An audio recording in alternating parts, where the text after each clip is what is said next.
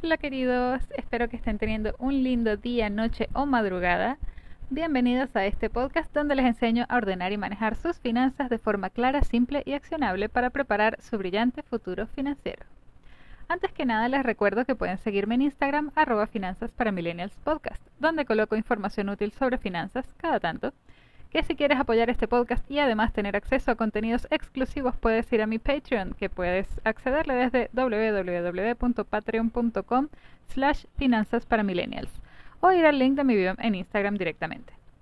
También si me sigues y quieres poder profundizar mucho más en tus finanzas con herramientas, clases y mucho apoyo, también puedes hacer mi curso en udemy.com que te enseña con herramientas y mucho detalle todo lo que necesitas saber para poner tus finanzas en orden y hacer crecer tu dinero.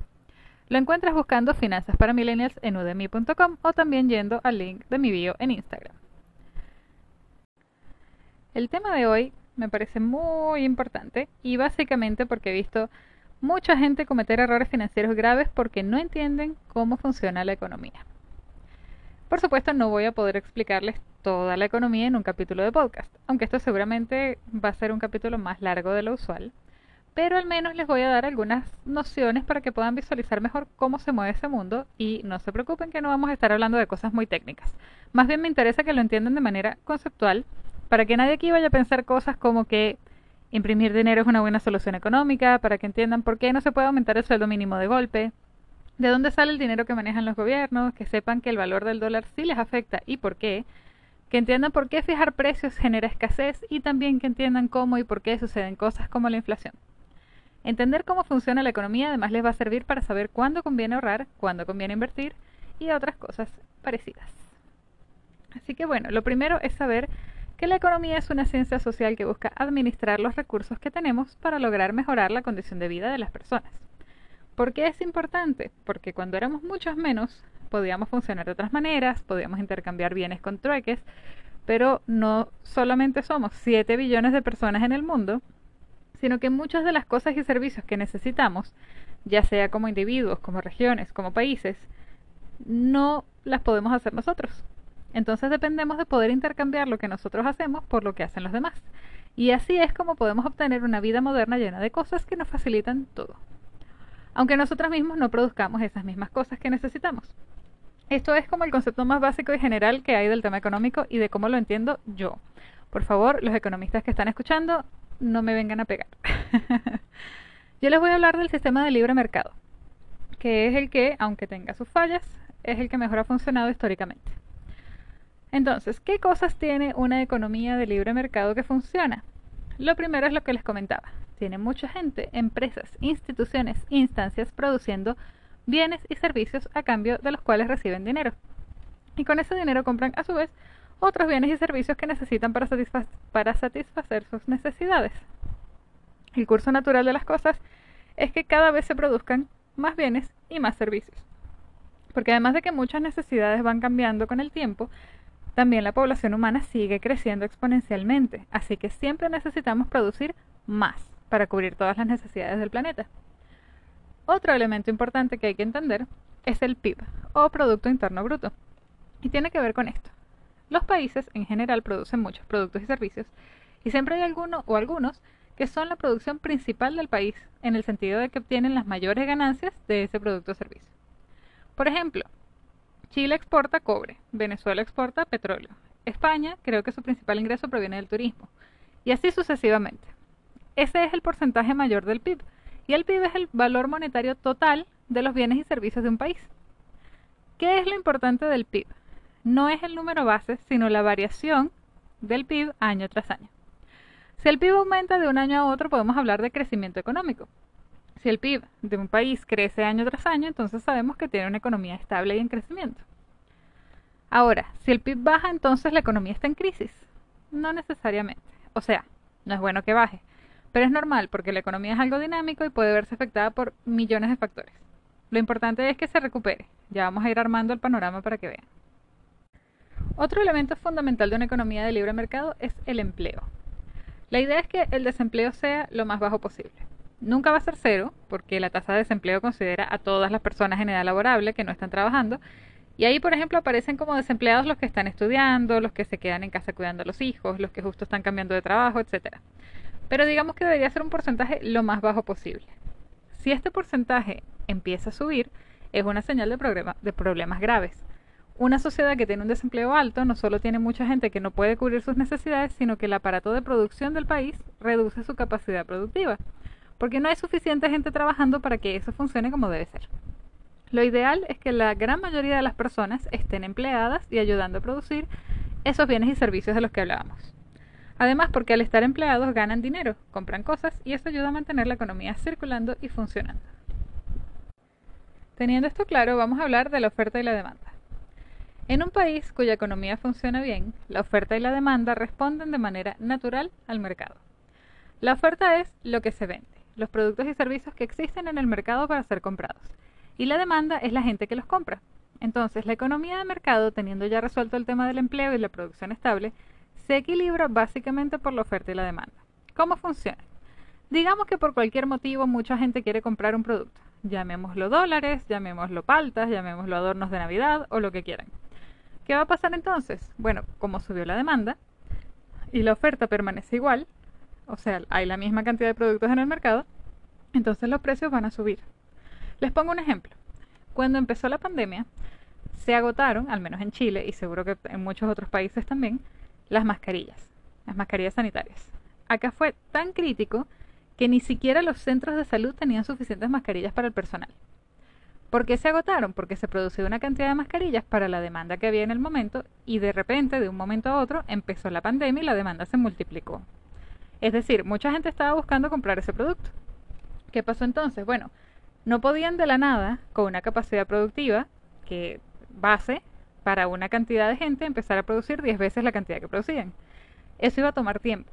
Entonces, como había poca oferta, es decir, no había suficientes productos en el mercado para el nivel de demanda, el precio subió mucho. Yo me acuerdo que en aquel momento comprar una sola mascarilla costaba 5 dólares.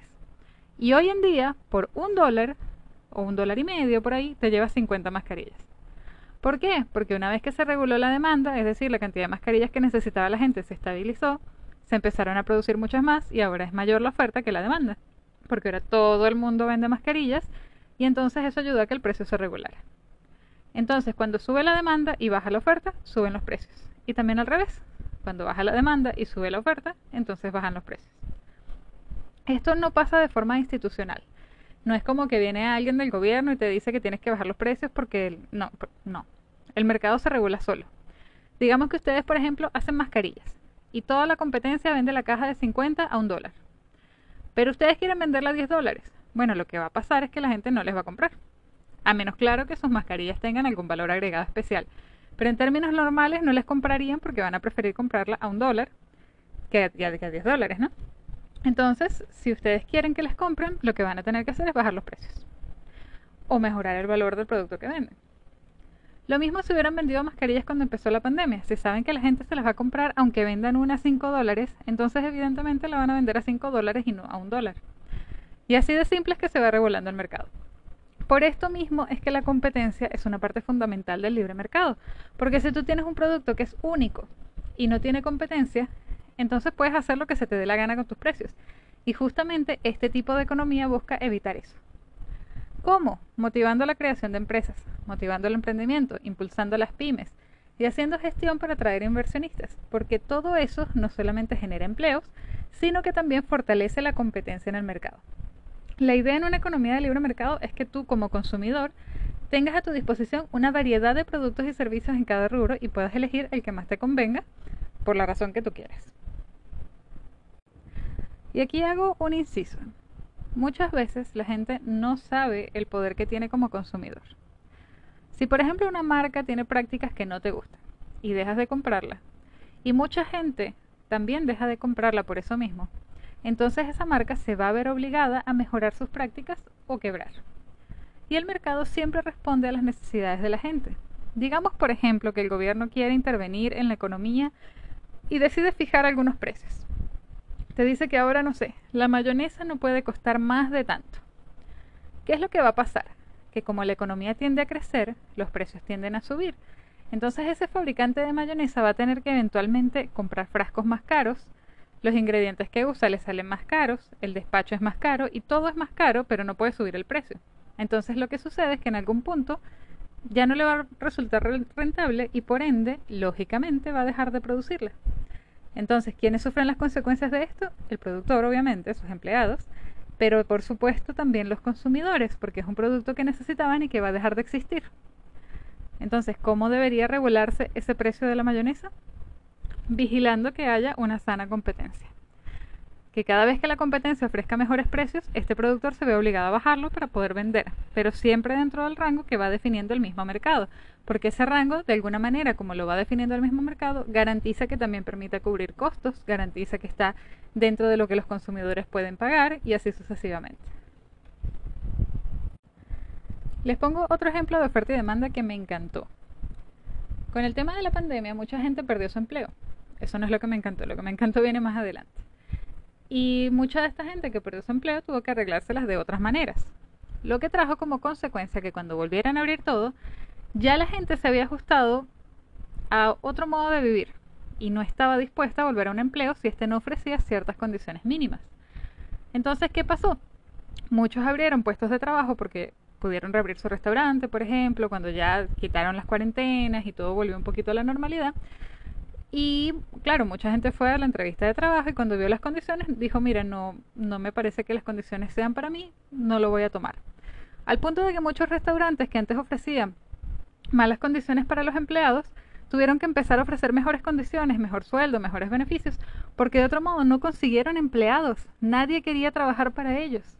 Cosa que antes no pasaba porque antes la gente aceptaba las malas condiciones porque no tenían de otra. En cambio la pandemia le, le hizo a mucha gente darse cuenta que tenían otras alternativas, otras formas de vivir. Y entonces la gente pudo ponerse más exigente y gracias a eso, de alguna forma, como en este caso no serían exactamente consumidores, pero pudieron subir las exigencias de, lo, de, los, de los puestos de trabajo. Entonces esto también de alguna manera funciona como oferta y demanda. El restaurante se dio cuenta de que si no mejoraba las condiciones no iba a poder tener empleados.